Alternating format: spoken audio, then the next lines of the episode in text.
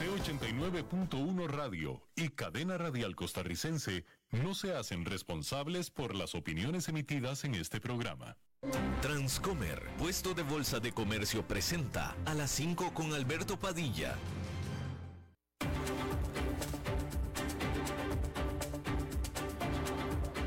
Inicia a las 5 con Alberto Padilla un programa diseñado con el objetivo de llevarte diariamente un tema de actualidad, acompañado siempre de reconocidos editorialistas, de lunes a viernes a las 5 de la tarde por CRC 89.1 Radio, a las 5 con Alberto Padilla.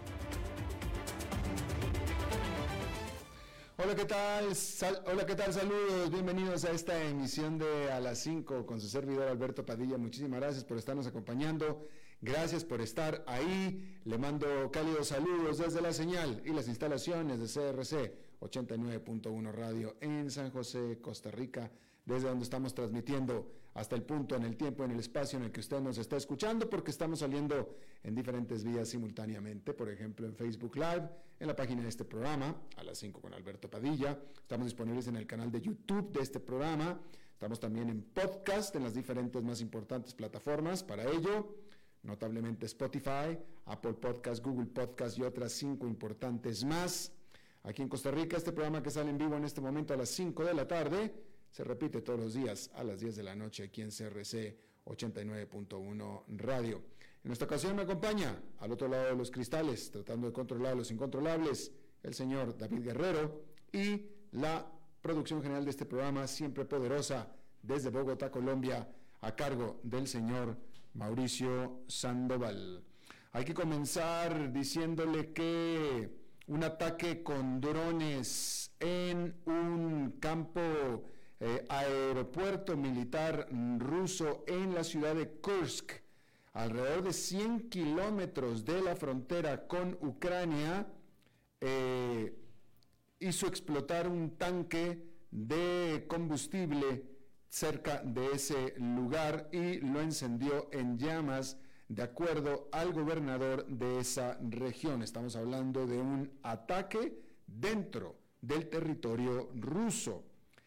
Kiev o Kiev no ha tomado responsabilidad por este ataque, pero no es la primera vez que se dan ataques a instalaciones rusas y que Kiev, mientras que la celebra, no toma responsabilidad, no dice que fueron ellos.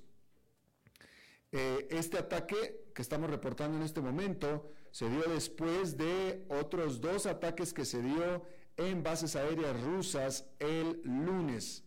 Mientras tanto, el ministro de Defensa de Rusia, Sergei Shoigu, acusó a Ucrania de terrorismo nuclear por haber bombardeado la planta nuclear de Zapropicia, la cual o el cual el bombardeo Ucrania niega también. Bueno, y eh, los apagones que se han estado dando en partes de Ucrania comenzaron a ser menos después de los apagones masivos que causaron ataques con misiles rusos. La parte que yo no estoy entendiendo aquí es cuál es la diferencia entre un ataque de drones y un ataque con misiles. Porque al final lo que el dron hace, según mi entender, es va y se estrella directo contra el objetivo, que es exactamente lo mismo que hace un misil. Va y se estrella directamente contra el objetivo. Pero, de alguna manera, la información destaca que los ataques sobre Rusia fueron con drones, mientras que los ataques de Rusia en Ucrania fueron con misiles. Bien, pues ahí lo tiene usted. Eh, el Buró Supervisor de Meta, que es este órgano que fue creado para proveer eh, juicios independientes sobre temas sensitivos en Facebook, urgió a la compañía, a Facebook, para que haga cambios significativos en la manera en la que revisa el contenido de usuarios de alto perfil. Porque este buró asegura que Facebook, que es subsidiaria de Meta, ha dejado o ha permanecido en, ha dejado permanecer en la plataforma eh, contenido peligroso al, al, hacer excepción, o es decir, al mantener en Facebook y no haberlo sacado, haciendo una excepción con otras personas, a políticos y eh, negocios también, simplemente por el perfil que tienen, nada más. Y bueno, mientras tanto, Facebook amenazó con no retransmitir o no poner en la plataforma contenidos de noticias de medios estadounidenses, en parte por una ley del Congreso de Estados Unidos que podría permitir a estas empresas de medios de comunicación el cobrar por más contenido, en un problema que tuvo similar Facebook con Australia. Pero bueno, el punto es, y esto es interesante, cómo este eh, buró, que es una, eh, un órgano independiente creado para, creado para eh, proveer juicios independientes sobre asuntos sensitivos en Facebook, ¿sí? Independiente. Fíjese cómo este grupo está recomendando sacar de Facebook, prohibir en Facebook a cierto tipo de personas. Y esto es interesante. Sí, porque no, aquí no es Facebook, no son los ejecutivos de Facebook, es un grupo independiente que llega a la conclusión que hay que sacar a cierto tipo de personas de Facebook. Y el punto que estoy tratando yo de hacer aquí es que parece ser que es indispensable, que es lo que hemos hablado en este programa. ¿Sí? Como yo siempre le he dicho, yo soy el primero en defender la libertad de expresión, como periodista que soy. Y yo reclamo mi libertad de expresión y reclamo la libertad de expresión.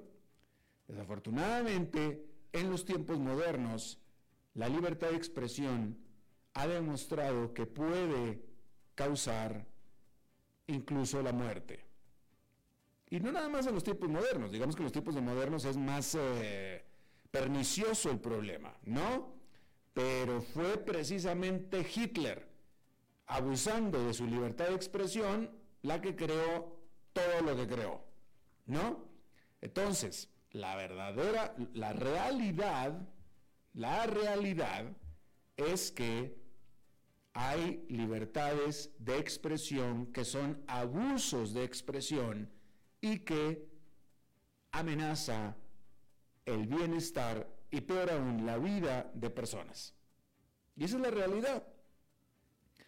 Y por eso es, bueno, y esto, esto lo hablamos mucho, que Elon Musk, al comprar Twitter y al ir a hacerse cargo de Twitter diciendo que Twitter iba a ser la plaza pública de todo el mundo, etcétera, habemos muchos que aseguramos que se va a topar con la realidad, que es de la que estamos hablando.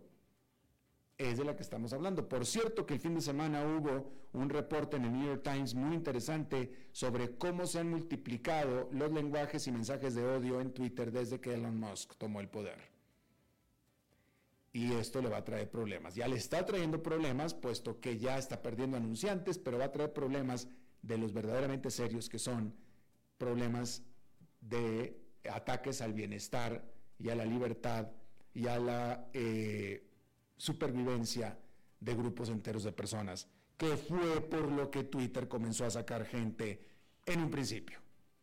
Y se va a dar cuenta de eso. Pero bueno, el punto es cómo este órgano independiente de Facebook llega a la conclusión de que efectivamente hay que sacar gente de Facebook, simple y sencillamente porque hacen demasiado daño físico a muchas personas.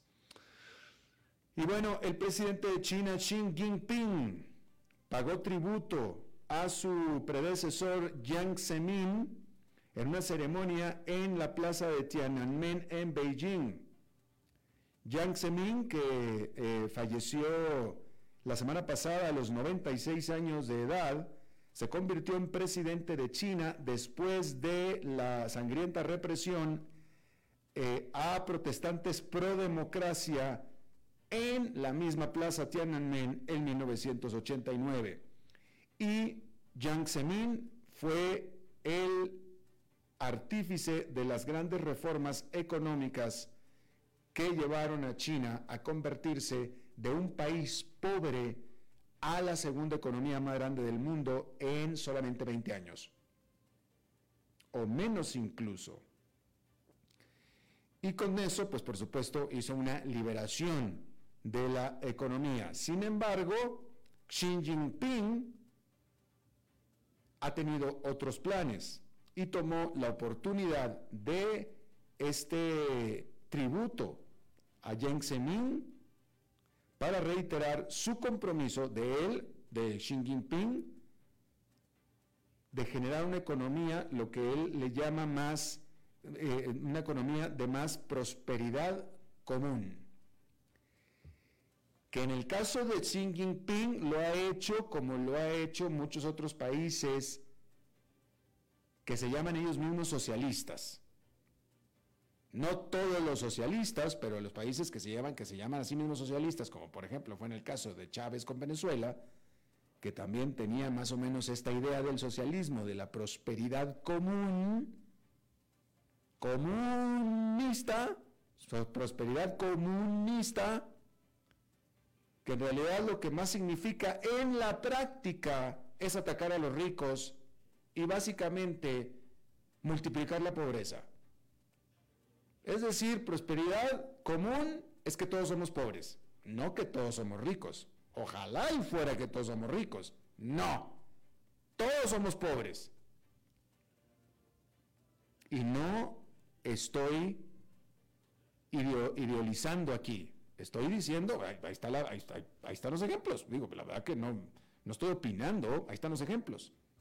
Y, y el propio ejemplo de Xi Jinping, el presidente de China ha estado atacando a los ricos de su país, ha estado atacando, pero realmente eh, atacándolos, eh, y a las empresas tecnológicas, que son las que más crecieron en China, les ha quitado demasiado poder, al grado que han dejado de ser relevantes, etcétera, precisamente en esta idea de prosperidad común.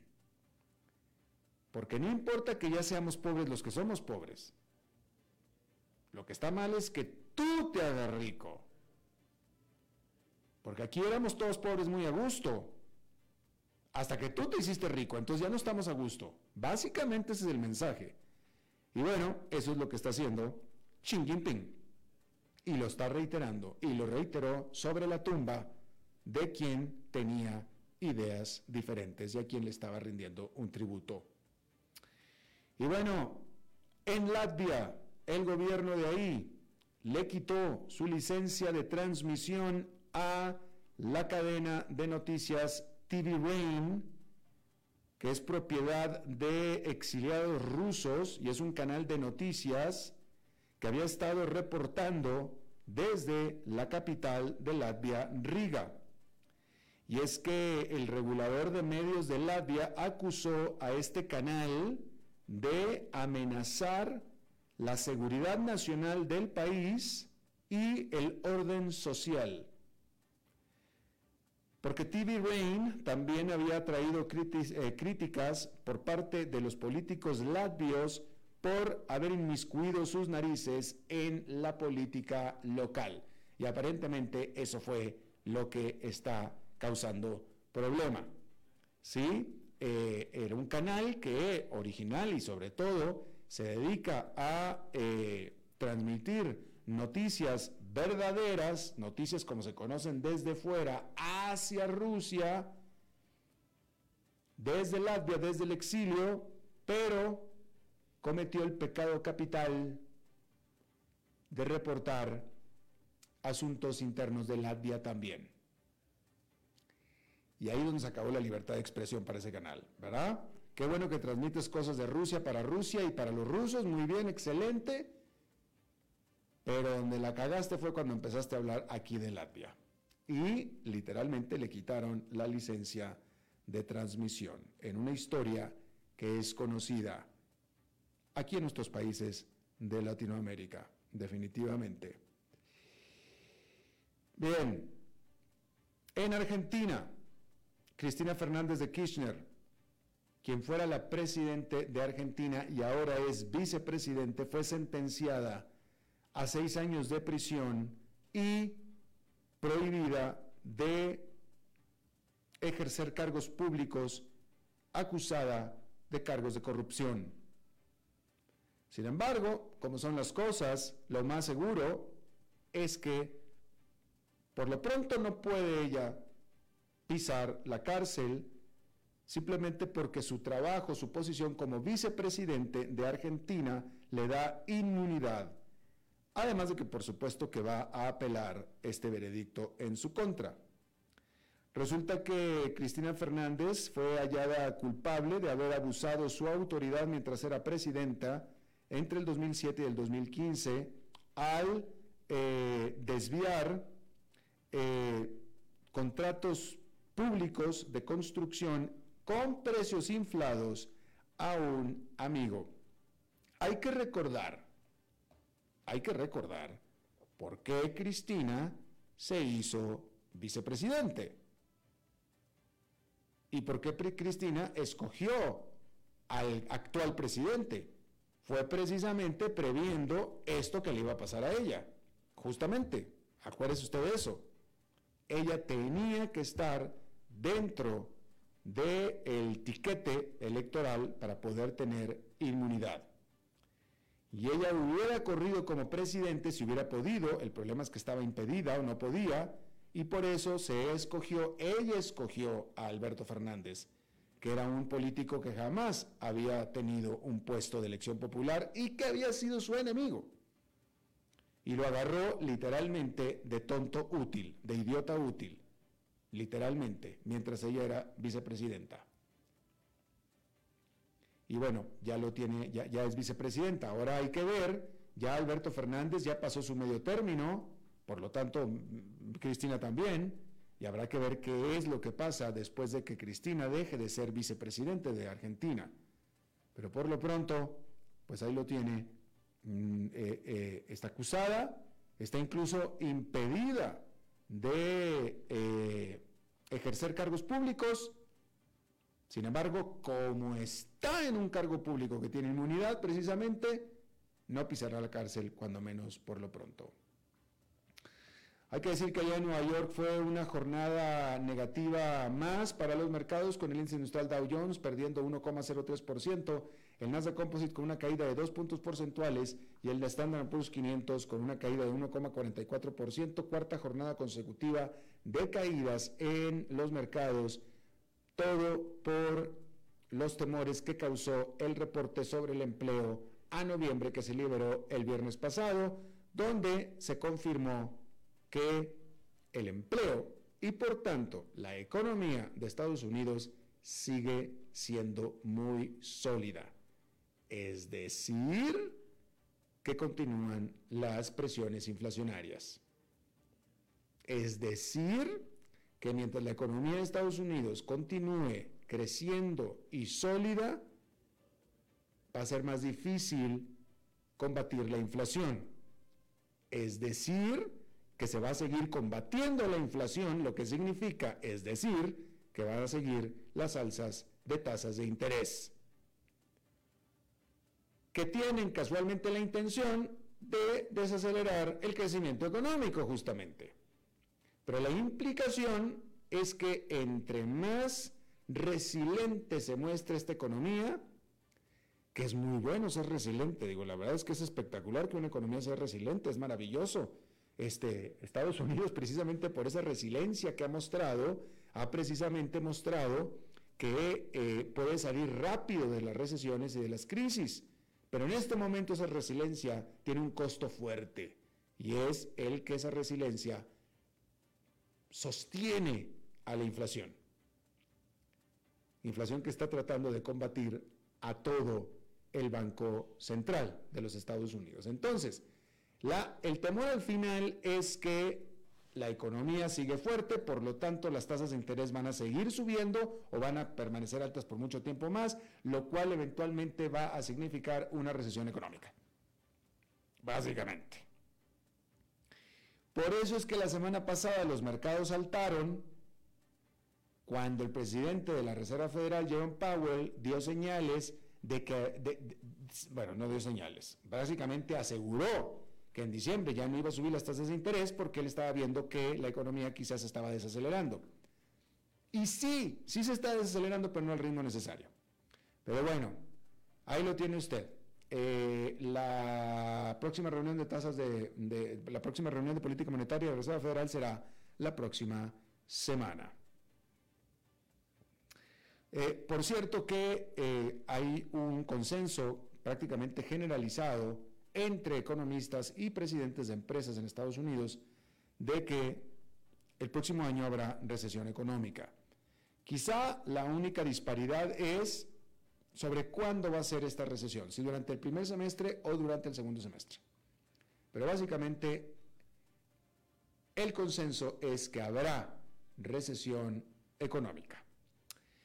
Bien, un jurado en la ciudad de Manhattan acusó, encontró culpable, mejor dicho, a la Trump Organization, que es nada menos que la empresa de Donald Trump, la empresa de bienes raíces de Donald Trump, la encontró culpable de fraude fiscal por haber pagado a algunos de sus empleados principales ejecutivos fuera de los libros contables para evitar impuestos y pudiera afrontar multas por hasta 1.600, eh, perdóneme, por 1.600.000 dólares.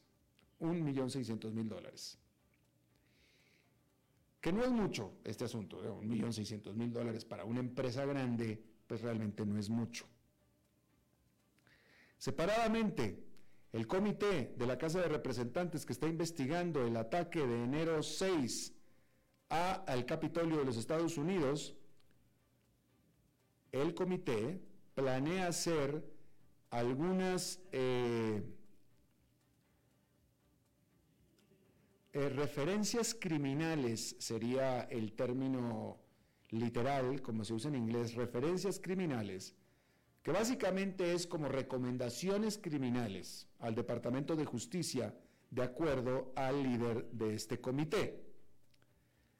Dijo que los objetivos, eh, dijo que los objetivos de estas referencias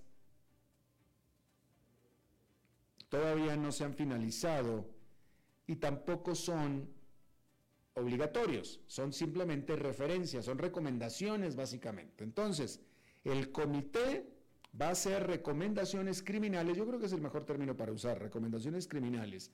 Este, de, acuerdo a lo que el comité encontró, va a hacer recomendaciones de acusaciones criminales del Departamento de Justicia. Es decir, le va a decir al Departamento de Justicia, oye, a mí me parece que tal o cual persona de acuerdo a nuestras investigaciones, merece que se le acuse criminalmente.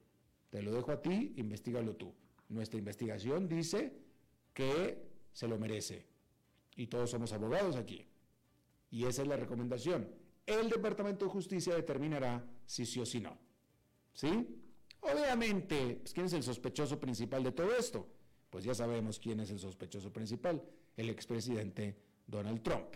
Entonces, Aquí tenemos dos casos diferentes. Primero está el de la, eh, la acusación directa a Trump Organization, la cual está acusada como organización, como empresa. Todavía no he leído información sobre si esta acusación, porque la empresa, bueno, desde mi punto de vista, yo no soy abogado, pero pues vaya, ¿quién conforma una empresa? Pues sus ejecutivos. La empresa no hace decisiones por sí misma, la toman los ejecutivos a nombre de la empresa. Entonces, si la empresa cometió un delito, pues quien cometió el delito fue el ejecutivo que ordenó cometer el delito. La empresa es una entidad moral. Quien comete el delito es quien forma la entidad moral, que son personas físicas.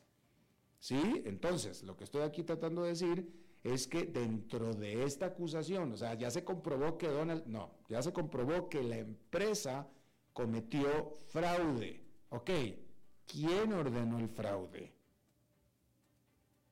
Entonces, no, yo no he leído todavía si esta acusación sobre la empresa Trump Organization lleva o va a conllevar a una acusación de algún ejecutivo de la Trump Organization. Por lo pronto, el, director financiero está en la cárcel y está cooperando con las autoridades. De hecho, esta acusación viene por lo que dijo el, director financiero.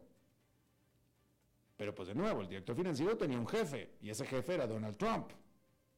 ¿Sí? Entonces todavía no se sabe si esto va a derivar en mayores consecuencias personales para otro ejecutivo de la Trump Organization, que perfectamente pudieran ser los hijos de Donald Trump también, por cierto. ¿Sí? Bueno, esto está por esto, por este lado. Por otro lado está esta recomendación que va a hacer el comité de la Cámara de Representantes investigando los ataques del enero 6 al Capitolio al Departamento de Justicia. Y el Departamento de Justicia dirá si va o no va con esta recomendación.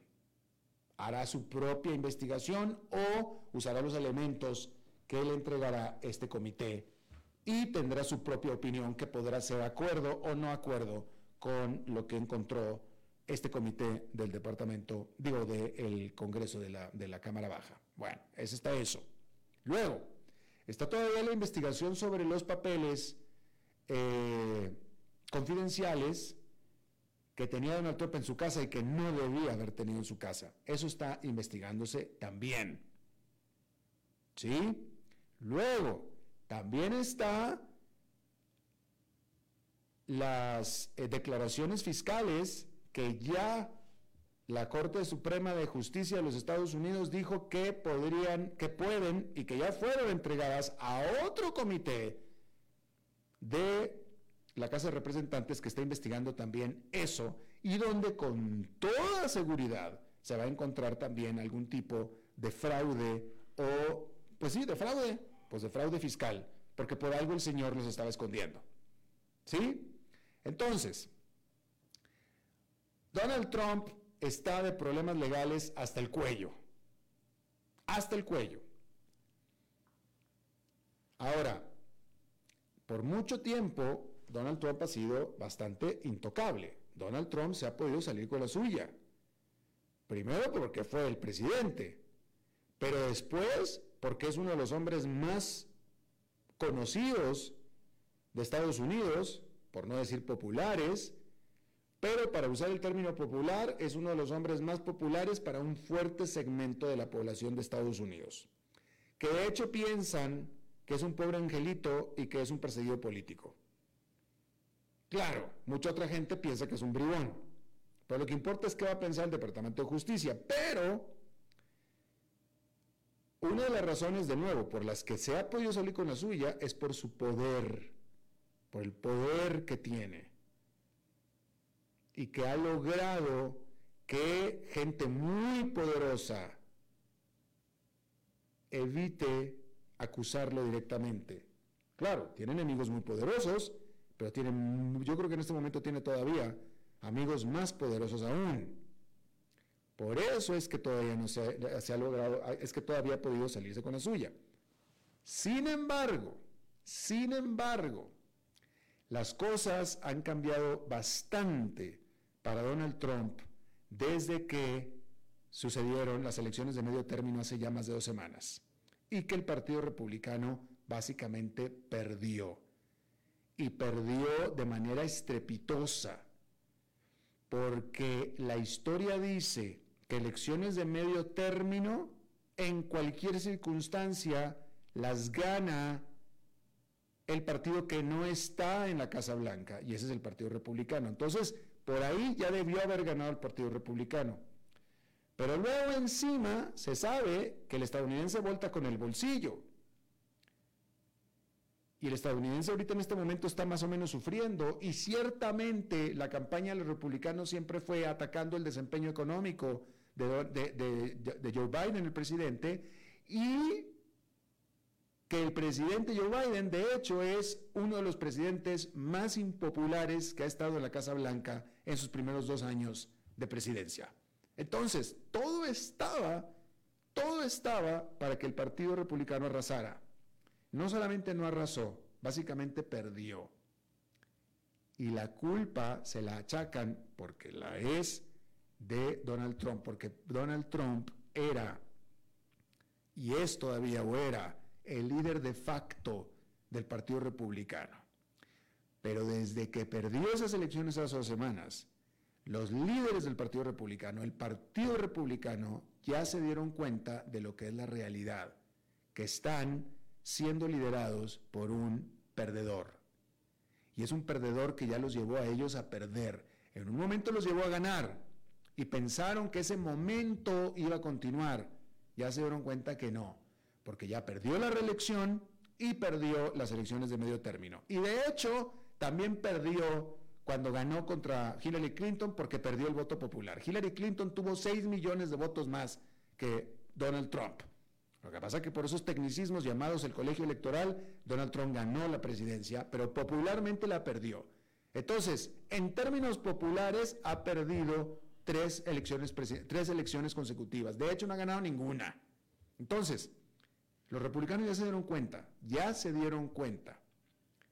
Entonces, se están dando cuenta también que si dejan a Donald Trump seguir tomando el control, seguir teniendo el control del Partido Republicano, los va a hacer perder la elección del 2024, porque ya los hizo perder tres elecciones. No, o sea, si ya perdiste tres elecciones, no hay manera que vas a perder una, que vas a ganar una cuarta, ¿verdad? O sea, si Donald Trump perdió tres elecciones, Donald Trump no nos va a hacer ganar una cuarta. Y ya se están dando cuenta de eso. Entonces, todo esto se lo estoy diciendo porque está llegando el momento, si no es que ya llegó, que al Partido Republicano le estorba Donald Trump. Ya dejó de ser un activo, ahora es un pasivo. Ya les cuesta, es una carga, es un lastre.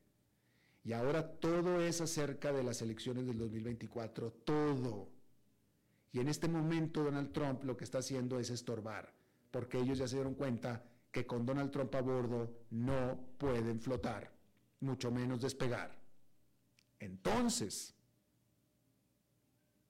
al Partido Republicano, en la práctica, le va a convenir que Donald Trump desaparezca. Es decir, que el Departamento de Justicia haga lo que tenga que hacer. Es decir, lo van a dejar de defender. Lo van a dejar de defender. Que la ley tome su curso. Y lo van a dejar de defender porque eso es lo que les conviene al Partido Republicano. Y por eso es por lo que yo creo que si acaso el Departamento de Justicia toma acción, que yo creo que lo va a tomar, porque Donald Trump no es ningún angelito, ya el Partido Republicano lo va a dejar de defender, ya van a soltar las manos, van a cruzarse de brazos y en la práctica les conviene más un Donald Trump en la cárcel y que ya cae en el olvido a un Donald Trump que sigue deseando con que quiere ser presidente o tomar el control del Partido Republicano para poner candidatos que él apoya, que son todos candidatos perdedores. Y yo se lo estoy diciendo aquí el 6 de diciembre. No lo he leído en ninguna parte, ¿eh? yo no estoy repitiendo nada que leí en ninguna parte, ni estoy de acuerdo con alguna opinión que leí. Se lo estoy diciendo una reflexión que hice esta tarde y que se la estoy diciendo yo aquí. Y yo creo que eso es lo que va a pasar. Y usted me recordará. O me lo recriminará, con todo derecho. Ahí lo tiene. Vamos a una pausa y regresamos con nuestra entrevista de hoy. A las 5 con Alberto Padilla, por CRC 89.1 Radio. Ok, gracias a todos por haber venido a la fiesta de despedida de don Alberto, quien cumple 30 años de trabajar para nuestra empresa. Y bueno, le llegó el día del retiro. Don Alberto, ¿por qué no viene acá y nos da unas palabras? Muchas gracias a todos. Solo puedo decirles que si alguien sabe de algún trabajito, que por favor me dicen. Es en serio. No me preparé para este momento y tengo que ver cómo consigo otro trabajo. No cometan el mismo error que yo. Transcomer, puesto de bolsa de comercio. Construyamos juntos su futuro. Somos expertos en eso.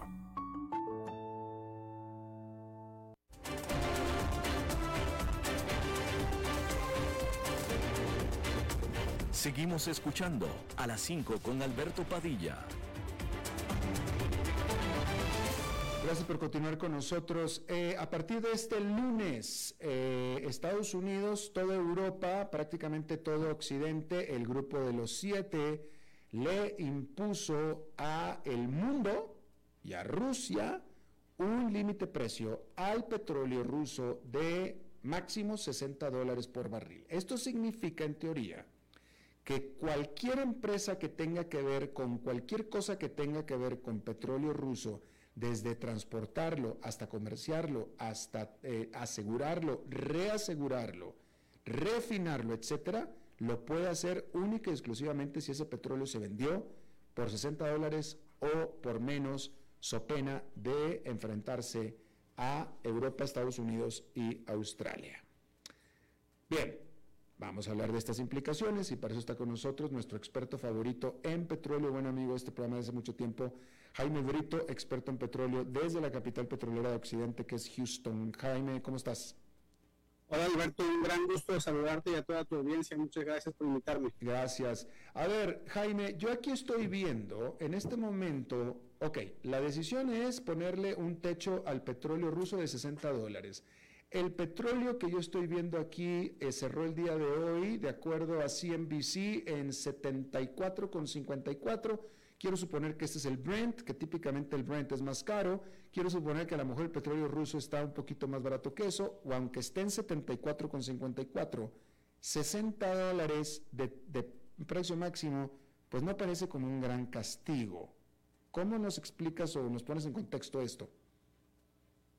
Eh, así es, Alberto. El Brent está en los 79 más o menos, ¿eh? que es prácticamente 80 y es contra lo que aplicarías el descuento del Urales, que sería el principal crudo ruso, que sale del lado europeo. estamos hablando de 80 menos, menos 20 más o menos serían los 60. Es decir, ¿cuánto eh, está el petróleo ruso de los Urales en este momento?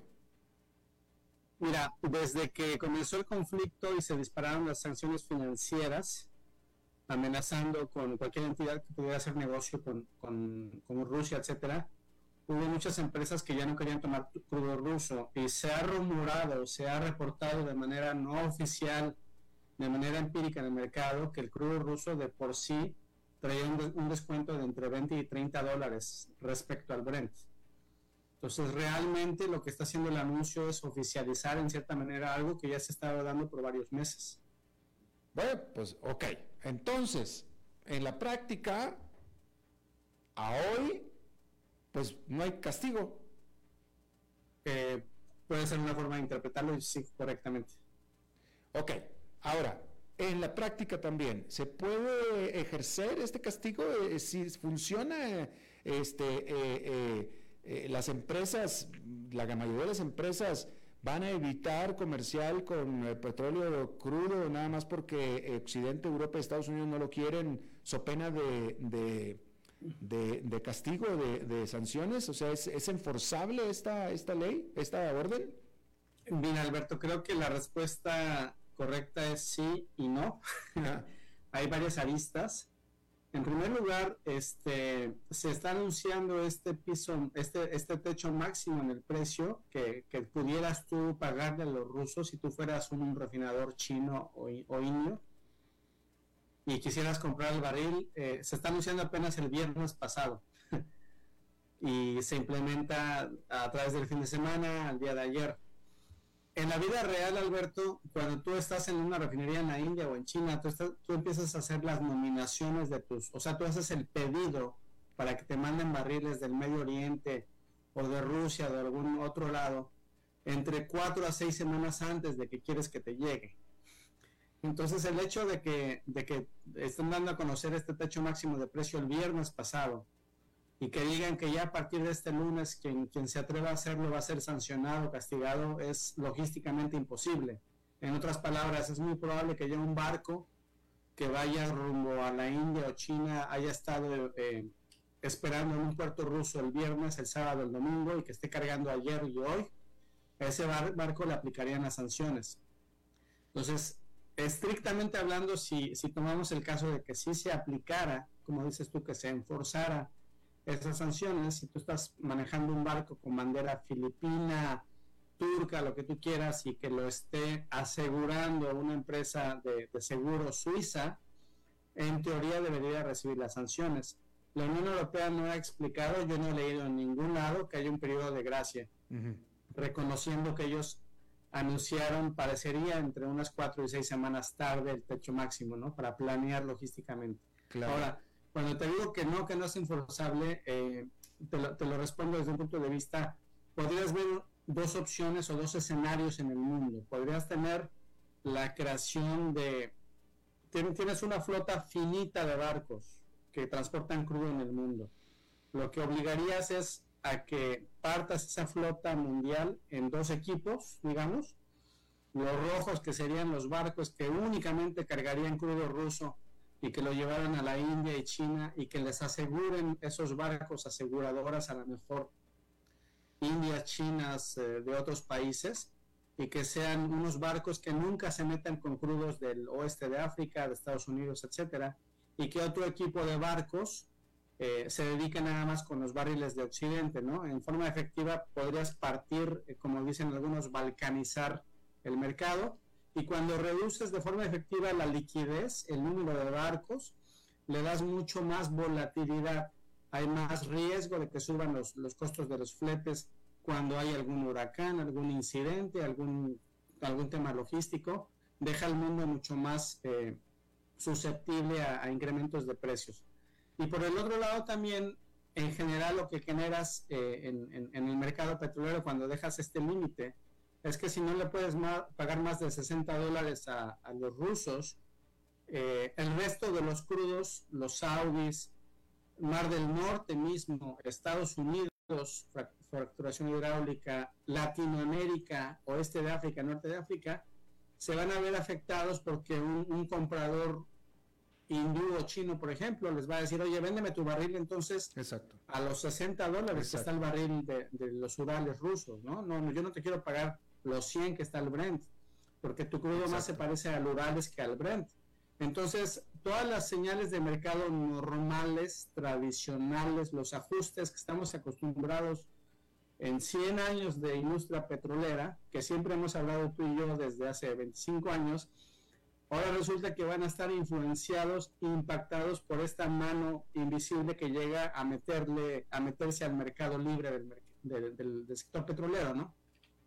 Realmente es un, es un mundo muy surrealista donde Rusia, China y otros países de aquel lado están defendiendo el mercado libre y, economías europeas están imponiendo sanciones y limitando la globalización. ¿no? Realmente un, tema como siempre. La realidad no, nos deja de sorprender y es bastante surrealista esta, esta situación que se ha desencadenado, desencadenado a partir de esta semana. Claro, lo es, este, porque hay que decir que eh, China, la India y Turquía así como Rusia también, ellos dijeron que no se van a tener y que no van a respetar esta, esta orden, digámoslo así, de la Unión Europea, con lo cual en teoría este, eh, Rusia le vendería petróleo a China y a India y a Turquía a precio de mercado, pero sin embargo, yo si yo fuera Turquía o la India o China, pues yo diría, óyeme, pues espérame, pues digo, yo, yo, estoy, yo soy muy amigo tuyo, Rusia, pero pues si, ya, si aquí dicen que van a, vas a vender el petróleo a 60 y tú me lo estás vendiendo a 70, pues, pues, pues mejor dámelo a 60, ¿no? Claro, claro, claro. Pero eso desemboca, te digo, diferenciales, diferenciales de precios de crudos que a un productor petrolero en África, en, en, Mar del Norte, en Estados Unidos, en América Latina, no le va a convenir. O sea, tú podrías haber colocado el crudo maya mexicano en, en 80, porque el Brent está en 99, o en 85, y por culpa del Urales lo tienes que vender a 60 en Asia, en algún momento dentro de tres años, Alberto, va a haber mucho menos petróleo en el mundo. Y eso le va a pegar a todos. ¿Qué hay? Es algo muy serio. ¿eh? Sí, definitivo, sí, porque estás, sí, estás, estás, estás eh, disruptiendo el mercado, ¿no? Acabo de decir un anglicismo espantoso, pero no encontré otra palabra mejor. Este, ¿qué hay de la famosa flota de, buques fantasma que tendría Rusia con la que puede mover también petróleo sin que sea detectado?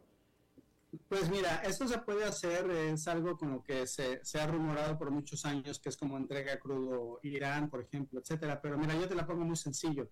Desde que se dispararon las acciones, las sanciones financieras ahora en, marzo, principios de marzo, la primera semana, ya estaban hablando de, que no podías hacer transacciones usando el sistema internacional interbancario SWIFT eh, si estabas usando, eh, comprándole bienes a Rusia, etcétera. Desde aquel momento se, se, comenzó a interrumpir el libre flujo de petróleo crudo. Sin embargo, desde marzo hasta la fecha, Alberto, ha habido una gran infinidad de barcos que tienen bandera filipina o de algunas otras eh, naciones, pero que a final de cuentas son ordenados, son coordinados, son, son, son vendidos cargamentos por grandes eh, comercializadoras internacionales que algunas de ellas, la gran mayoría, tienen su base en Suiza, ¿no? Mm. Y, este, y esta comercializadora dice, bueno, yo, yo le vendo al refinador de la India, de Tailandia, de Singapur, pero pues como el barco que está llegando al puerto ruso es filipino, ¿no? Y yo no lo estoy recogiendo en puerto ruso y lo entrega a un refinador, pues no pasa nada y ha habido muchos, eh, ahí te viene otro anglicismo, ha, ha, habido muchos bypasses, ¿no? O sea, ha habido formas de aparentemente en un ambiente de sanciones financieras tremendas, históricas, seguir haciendo negocio.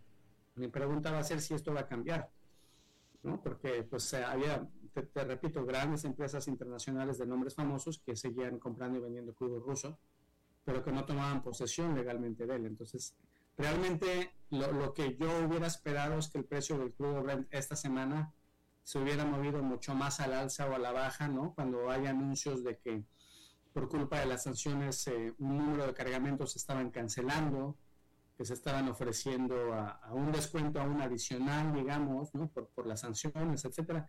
Pero como no ha habido un sub y baja tremendo en el precio del crudo, yo imagino que eh, business as usual, ¿no? Parecería que el mercado petrolero sigue funcionando como era la semana pasada, como era hace un mes. Y eso respondiendo a tu pregunta, ni siquiera ha habido necesidad de desactivar los rastreadores que le llaman los transponders en inglés a los barcos. Claro. Sino es, se, han estado moviendo barcos con, con crudo ruso que vienen de grandes empresas europeas. Claro. Eh, por último, y cambiando completamente de tema, eh, tú y yo estuvimos eh, tratando de, de, dilucidar cómo era que la Unión Europea iba a pasar el invierno sin el gas ruso y lo veíamos con bastante optimismo y parece que sin embargo sí lo van a lograr. Eh, bueno, la, respuesta final la va a tener el clima, Alberto. O sea, eh, Alemania, por ejemplo, está mandando mensajes de, tranquilidad al, mercado, a la población, diciendo que construyeron poco a poco este, inventarios, que han cerrado contratos con LNG de Qatar, etcétera, pero si llega un frente frío que pueda estar dos, tres semanas en el norte de Europa, esos inventarios se les van a acabar y va a haber una situación muy similar a la que estuvo el mercado en, febrero o marzo. O sea, ojalá, digo, por, por, el bien del mercado, de los precios, haya un clima relativamente templado de aquí a mayo. Porque si llega una temporada fuerte, fría, este, los inventarios no duran mucho. ¿eh? O sea, el consumo de gas natural se mueve exponencialmente, se duplica, digamos, es, es un commodity muy extraño, porque tú jamás verías que el consumo de gasolina o diésel se vaya a duplicar en un mercado pero el gas natural puede crecer 50, 70%, 80% respecto al promedio normal cuando hay frentes fríos eh, fuertes. Entonces de eso va a depender realmente cómo queda el balance. ¿eh? Ojalá y, sea más positivo el desenlace de lo que yo me esperaría. O sea, lo que estás diciendo es que con todo lo que está diciendo la Unión Europea de las cantidades de gas que tiene, etcétera, tú dices, si viene un invierno muy crudo, ¿no va a haber gas que les alcance? Correcto. En primer lugar. En segundo lugar, el gas que estás trayendo para sustituir al crudo ruso es 7, 10 veces más caro mm. que lo que era el crudo ruso y eso en el mediano y largo plazo para, para la competitividad de tu industria, de tu manufactura, de tus gastos, del gasto discrecional de tu población, eso le va a pegar bastante fuerte a, tu población. Eh, ¿Hasta qué grado más que a los rusos, no? Claro. Bien. Jaime Brito, experto en mercado petrolero desde Houston. Te agradezco muchísimo hayas charlado con nosotros, como siempre, mi querido Jaime. Un placer, Alberto, cuídate. igualmente para ti.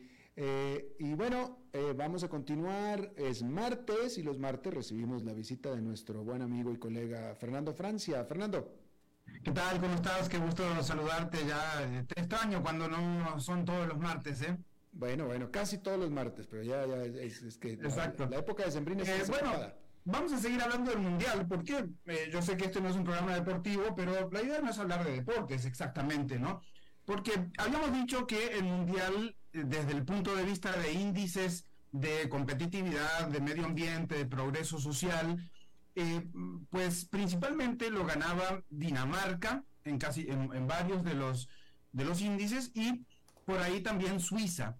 Pero ya Dinamarca hace rato quedó fuera ya Suiza hoy quedó fuera por goleada eh, frente a Portugal 6 a 1 y de los países que quedan en, eh, todavía en, juego en el mundial que básicamente eh, pues son Brasil que era siempre un favorito Croacia no sé si sorprendiendo porque es el, el, subcampeón en este momento que jugó la final con Francia hace cuatro años Argentina y Holanda por un lado y luego Francia Inglaterra por otro y Marruecos sí sorprendiendo quizás a algunos, no necesariamente a todo el mundo, porque la Confederación Africana de Fútbol ha ido subiendo lentamente, pero subiendo ya. Senegal, ya Camerún en los, en los años 90, en el 90, había llegado a octavos, Senegal había llegado a octavos en 2002 y eh, Ghana había llegado incluso a eh, cuartos en 2010 y ahora lo hace eh, Marruecos, eh, eliminando a, una de las que quizás para algunos era favorita España. Pero entonces nos quedan estos países, Holanda, Argentina, Croacia, Brasil, Inglaterra, Francia, Marruecos y Portugal. Son ocho países que van a buscar eh, estar en la final. ¿Y quién de esos países ganarían los índices? Porque claro, ya no están aquellos favoritos que fueron Dinamarca, Suiza, Gales y Estados Unidos en los índices anteriores. Bueno, pues la final, según los índices de ecología humanista, el índice de desempeño ambiental, el índice de progreso social, el índice de competitividad y el promedio de todos esos índices, bueno, finalmente la final sería Inglaterra, Países Bajos, digamos Holanda para los amigos. Sabemos que Holanda es una provincia realmente de Países Bajos, pero se ha popularizado, ¿no? Decirle Holanda, pero bueno, técnicamente Países Bajos. O sea que Países Bajos e Inglaterra se medirían en la final en esos índices. Pero bueno, no se trata de índices, se trata de goles y no solo de goles, sino de formación previa. Los países que han llegado en estos momentos a, cuartos de final no son los históricos del fútbol, como Brasil, Argentina, Inglaterra, eh, que de alguna manera, y Francia ya quizás posicionado en, ese, en esos históricos, sino también quienes le han apostado al deporte como formación de la juventud, a quienes le han apostado a eh, ciclos o procesos que tienen un sentido desde las, mm, las divisiones inferiores de, de, la niñez, de los niños las niñas, y que han ido formando a esas personas para poder llegar a instancias competitivas, ¿no?